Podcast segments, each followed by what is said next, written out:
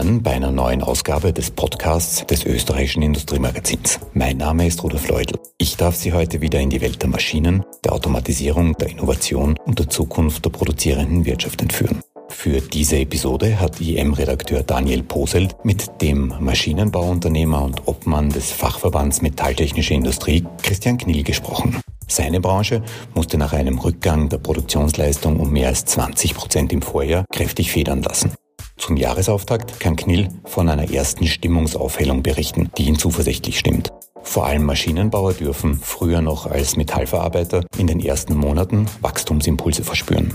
Hören Sie, warum Knill die Verlängerung der Anmeldefrist für die Investitionsprämie als hochgradig stimulierend empfindet, wieso er die Amtseinführung von Joe Biden als Signal des Aufbruchs deutet und welchen Grad der Normalisierung er sich durch die Covid-19-Schutzimpfung erwartet. Jetzt ohne weitere Verzögerungen viel Vergnügen mit dem Podcast des Industriemagazins. Herr Knill, in der Gesamtindustrie hält sich die Stimmung zum Jahresauftakt etwas auf. Welche Signale gibt es denn aktuell aus der metalltechnischen Industrie? Naja, bevor ich jetzt einmal auf die Tendenzen des, äh, des Jahres 2021 zu sprechen komme, möchte ich doch noch einmal das abgelaufene Jahr 2020 kurz zusammenfassen. Also in unserer metalltechnischen Industrie hat es ja gesamt gesehen einen Rückgang der Produktionsleistung um 20 Prozent gegenüber 2019 gegeben, wobei der Höhepunkt sicher das zweite Quartal 2020 war mit einem Rückgang von damals mehr als 27 Prozent und dieser Rückgang war doch weit höher als in den meisten anderen EU-Ländern in unserer Branche. Die Erwartungshaltung für 2021 war eine Stabilisierung auf dem Niveau von 2020, obwohl jetzt die Investitionsprämie einen großen Anklang bei den Unternehmen äh, des FMTI gefunden hat, rechneten wir damals eben auch nur mit einer leichten Verbesserung des Investitionsklimas. Und bei den Beschäftigten erlebten wir bisher schon einen Personalabbau von ungefähr 4 Prozent. Das ist, spricht also fast äh, 4.000 bis 5.000 Beschäftigten in unserer Branche, also ungefähr von 137 auf 132.000 Mitarbeiter. Und das, obwohl wir in den verschiedenen Kurzarbeitsphasen, also in den drei, die wir bisher schon gehabt haben, die also von den Unternehmen sehr ausgiebig genutzt wurden, äh, so zum Beispiel in der aktuellen Phase 3, die ja jetzt seit Oktober bis März läuft, nutzen die noch immer fast 30 Prozent äh, unserer Unternehmen oder fast 20 Prozent aller äh, Mitarbeiter in unserer Branche. Jetzt aktuell haben wir gerade wieder eine Blitzbefragung gemacht, mittlerweile schon die fünfte oder sechste. Da schaut jetzt die aktuelle Lage für das Jahr 2021 ein bisschen besser aus. Also wir haben bei der letzten Befragung eine durchschnittliche Einschätzung, also wie gesagt, der Stabilisierung, keine Verbesserung zu 2020 gehabt. Wir sehen aber jetzt doch ungefähr im Mittel, äh, dass 2,3 Prozent der Unternehmen also sagen, oder dass wir eben um 2,3 Prozent äh, am Umsatz ungefähr wachsen werden im Vergleich zum äh, Jahr 2020. Auch die Auftragseingänge nehmen zu, wobei man da ein bisschen unterschiedlich ist in unserer Branche zwischen den Maschinenbauern und, den, und der Metallwarenindustrie. Aber der Trend, vor allem jetzt bei den mittelfristigen Erwartungen, geht auch leicht nach oben. Und auch der Einkaufsmanagerindex für die Gesamtindustrie, also jetzt nicht nur für unsere Branche, ist trotz des neuerlichen Lockdowns ist leicht angestiegen. Das liegt vor allem an den gestiegenen Produktionserwartungen für die, für, vor allem aber erst äh, ab zweiten, dritten Quartal. Also wir rechnen das erste Quartal jetzt nach wie vor ähm, nicht sehr positiv, aber dann ab zweiten Quartal 2021 sind wir doch äh, vorsichtig optimistisch.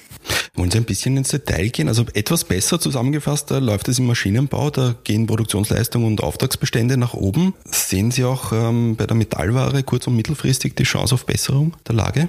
Ähm, in der Metallware ist es so, äh, lassen Sie mich kurz danach, äh, da ist es so, dass die Erwartungen fürs erste Quartal äh, noch immer leicht negativ sind. Eben dort erwarten wir erst längerfristig, also sprich erst so im gegen Ende, Mitte, Ende des zweiten Quartals einen, einen leichten Anstieg, wohingegen in der Maschinenbaubranche eben wir schon in den nächsten Monaten, also auch schon im ersten Quartal, einen leichten Zuwachs rechnen.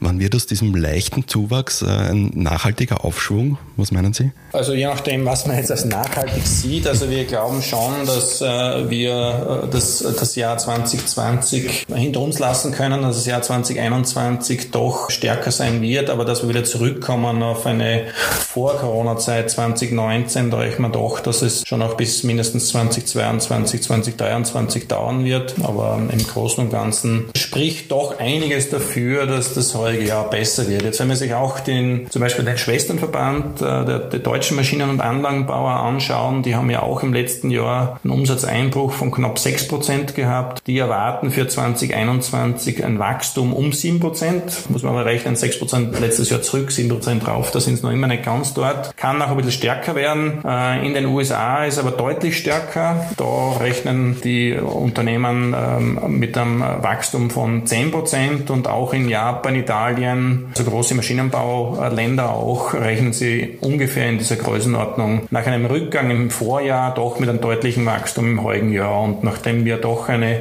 Exportnation sind, auch in unserer Branche, wird es auch unsere Branche beflügeln. Und wenn wir jetzt noch China vielleicht noch als, als, sagen, die haben ja als fast einzige Nation auch im Jahr 2020er Wachstum von 4 bis 5 Prozent erreichen können. Die erwarten ja fürs heutige Jahr überhaupt einen, einen Aufstieg oder eine Erhöhung wieder von mehr als 7, 7,5 Prozent. Also es sind schon für uns wichtige Exportländer und wie gesagt, das wird auch unserer Branche natürlich helfen. In der Rückschau, welche Learnings gibt es nun aus dem vergangenen Jahr? Also haben sich Maschinenbauer resilienter aufgestellt? Man hört ja vielfach von Optimierungsprojekten entlang der gesamten Lieferkette, die in Angriff genommen wurden.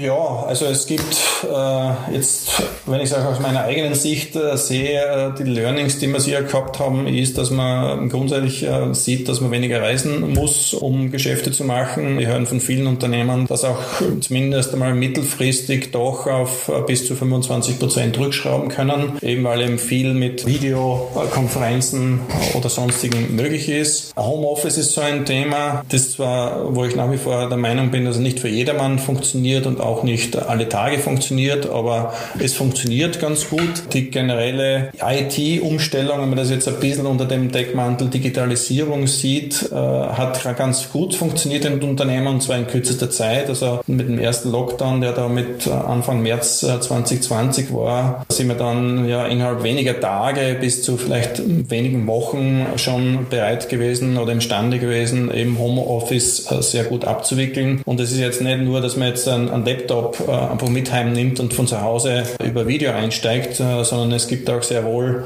also auch in unserem Bereich zum Beispiel Konstruktionsabteilungen, die mehrere Bildschirme haben, die mehr große Daten auch äh, von Homeoffice dann übermitteln müssen und auch das hat alles äh, sehr gut hinkaut. Ähm, ich glaube, was, was sonst noch ein Learning war, ist einfach auch, dass das Homeoffice jetzt, äh, was wir auch schon gemerkt haben, also wie gesagt, das ist nicht für jedermann möglich. Äh, es ist auch so, dass, dass es schon wichtig ist, auch den Kontakt im Unternehmen zu haben, nicht nur jetzt aus, aus, aus sozialen Gründen, sondern auch aus Informationsgründen. Man erfährt einfach teilweise beim Kaffee trinken ein bisschen was oder wenn, wenn halt mehrere einem Büro sitzen, dann kriegt man auch was mit oder man redet viel schneller miteinander. Wenn jetzt jeder sozusagen von zu Hause aus arbeitet, dann kriegt man das nicht so nebenbei mit, sondern muss gezielt jemanden fragen, wenn man das wissen will. Also das ist schon auch ein bisschen ein Thema, dass das sozusagen sehr gut ist, auch äh, einen, einen Arbeitsplatz zu haben, wo man, wo man gemeinsam arbeiten kann. Das heißt, ich kann daraus ableiten, dass auch, auch Sie in Ihrem eigenen Unternehmen, der Weizer Knill Gruppe, zuletzt die Themen Aus- und Weiterbildung in dem Ausmaß forcieren konnten, wie Sie das wollten, oder?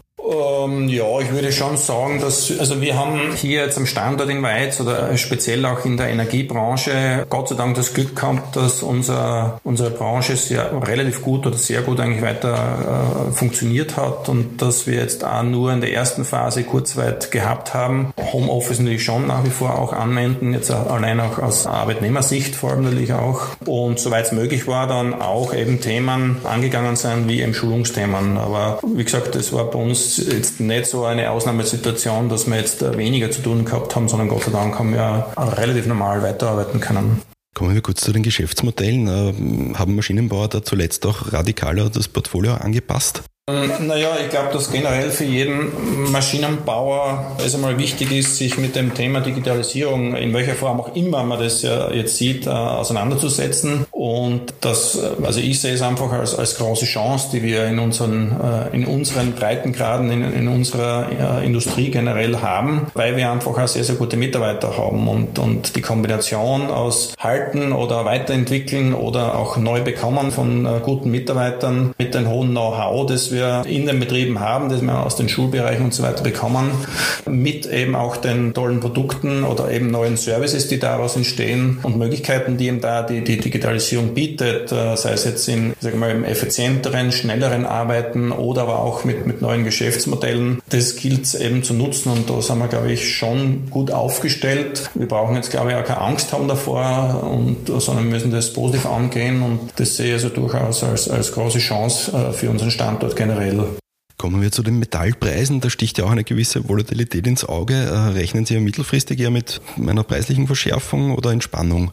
Naja, wir haben jetzt, äh, was die Metallpreise betrifft, wenn man es jetzt äh, Revue basiert lässt, äh, seit Jänner 20 bis, also jetzt aktuell 21, haben wir speziell bei Kupfer doch eine, große Steigerung gehabt von mehr als 20 Prozent. Zink und Aluminium auch zwischen ja, 5 und 10 Prozent, also 8 Prozent ungefähr Steigerung gehabt. Stahl ist relativ stabil geblieben. Also ich glaube, was ich so höre, ist, dass im Metallpreissektor das jetzt doch doch äh, eher stabil weiterlaufen soll. Also dass diese Schwankungen oder diese, dieser Aufschwung, der jetzt teilweise dann ähm, so Mitte des Jahres oder eben im zweiten Quartal entstanden ist bei den Metallpreisen, sich doch auch ein bisschen stabilisiert, zusammenhängend eben, wenn, wenn sich die Wirtschaft wieder so halbwegs normalisiert, glaube ich, auch, glaube ich auch, dass sich die Metallpreisentwicklung so halbwegs normalisiert. Ist das vielleicht auch eine der Vorbotschaften für kleinere Verarbeiter, also Lohnfertiger? Ja, also bei den Lohnfertigern sehe ich es einfach so, dass es zwei Seiten äh, gibt, nämlich eine positive und, und eine negative. Die positive ist, dass es äh, sicher durch die doch schwierige Situation, die viele Unternehmen gehabt haben, es sehr wohl gewisse Bereiche ausgelagert wurden, äh, die dann mit äh, die kleinere Verarbeiter dann eben abwickeln konnten, wo man teilweise sich selber halt angeschaut hat, okay, wo bin ich jetzt nicht so effizient und wo bin ich nicht so gut, weil ich eben auch auf die Kosten schauen habe müssen, wenn ich zum Beispiel, weiß nicht, einiges an Umsatzeinbußen habe und da ist ein kleiner Verarbeiter da eben besser kann und schneller kann. Auf der anderen Seite äh, kann es aber auch in eine andere Richtung gehen. Äh, ich weiß also auch aus eigener Erfahrung, wir haben das selber zum Beispiel beim Unternehmen in Finnland auch gemacht, dass wir eher wieder ingesourced haben, weil wir eben die, die Personalkapazitäten im Haus gehabt haben, aber eher schlechter ausgelastet waren äh, und dann geschaut haben, dass wir das, was wir bisher zu kleineren Verarbeitern ausgelagert gehabt haben, wieder selber machen. Also es kann in beide Richtungen gehen, aber ich sage mal grundsätzlich, das wichtig ist für viele Unternehmen, dass sie verlässliche Partner haben, dass sie Partner haben, die schnell liefern und dass sie Partner haben, die nicht jedes Jahr bei den Preisen äh, groß hin und her schwanken. Also dass sie auch da eine, eine gewisse Planbarkeit haben und, und jeder, der das erfüllt, wird grundsätzlich auch seinen Platz äh, im Markt finden. Welchen Rahmen braucht es denn jetzt seitens der Politik für einen nachhaltigen Aufschwung Ihrer Branche? Naja, also die Kurzarbeitsregelungen, die wir jetzt ja noch weiter bis März einmal haben, was die Phase 3 betrifft. Wir haben eben äh, derzeit eine Situation, wo noch immer fast 30 Prozent in unserer Branche, also in der Metall- und technischen Industrie, noch immer Kurzarbeit ausnutzen. Das ist schon sehr viel und äh, wir hören auch, äh, dass die auch Interesse oder einige auch Interesse haben, dass es auch nach März 2021 noch eine Kurzarbeitsregelung gibt, die ähnlich oder am besten gleich gestellt ist der jetzigen, also mit diesen 30 Prozent Mindestarbeitszeit bis maximal 80. Das zweite ist an sich die Investitionsprämie, wo wir jetzt schon gemerkt haben, dass die äh, bisher, glaube ich, zugesagten 3 Milliarden an Investitionsprämie ein Volumen von rund 22 Milliarden Euro an Investitionen ausgelöst haben. Also das ist enorm. Also das ist eine tolle Geschichte. Da, glaube ich, äh, wird gerade verhandelt und ich höre, dass das äh, ganz auch in eine gute Richtung geht, dass erstens die Antragsteller Bestellung, die jetzt mit Ende Februar 2021 limitiert war, da möchte ich damals aber schon eine erste Maßnahme setzt bis dorthin, also sprich eine Bestellung zum Beispiel macht, dass da Aussicht besteht, das eventuell um drei Monate zu verlängern. Da tun sich sicher die leicht, die vielleicht größere Projekte geplant haben. Und auch, äh, dass es den Rahmen dann, wie lang die Prämie, also bis wann das Projekt dann umgesetzt werden muss, dass auch es da gute Signale gibt, dass auch die verlängert werden. Also das, äh, die Investitionsprämie sicher auch sehr stimulierend. Ob jetzt auf der steuerlichen Seite, sprich also die Köstsenkung ähm, oder Lohnnebenkostensenkung, ob das jetzt, äh, wie es ja im Regierungsprogramm drinnen steht, sofort umgesetzt wird, das bezweifle ich eher. Äh, ich, ja, ich denke, dass es vielleicht zurzeit wichtiger ist, äh, wenn man zum Beispiel äh, Eigenkapital, also effektive Eigenkapitalverzinsung macht, sprich, dass man versucht, die Eigenkapitalbasis der Unternehmen durch eine gewisse Verzinsung, wie sie auch auf der Fremdkapital Kapitalseite äh, gibt, zu verstärken. Und dann ist sicher auch ein wesentliches Thema, dass äh, die Reisebestimmungen äh, weltweit gelockert werden. Da kann halt leider Österreich nicht allein weggehen. Aber wir hören jetzt mittlerweile aus den Unternehmen, dass mittlerweile die, die eingeschränkte Reisemöglichkeit äh, mittlerweile schon ein größeres Problem ist als zum Beispiel äh, der Auftragsstand oder der Auftragsrückgang. Also das ist eines der größten Themen überhaupt. Ja, ich glaube, äh, das sind so meiner Meinung die, die wichtigsten Themen, die, die derzeit notwendig sind, um, um die Wirtschaft wieder zu stimulieren, wobei eben ein paar Themen Gott, eigentlich nur weit, weit weiterlaufen sollten, die sind eh schon ganz gut angelaufen.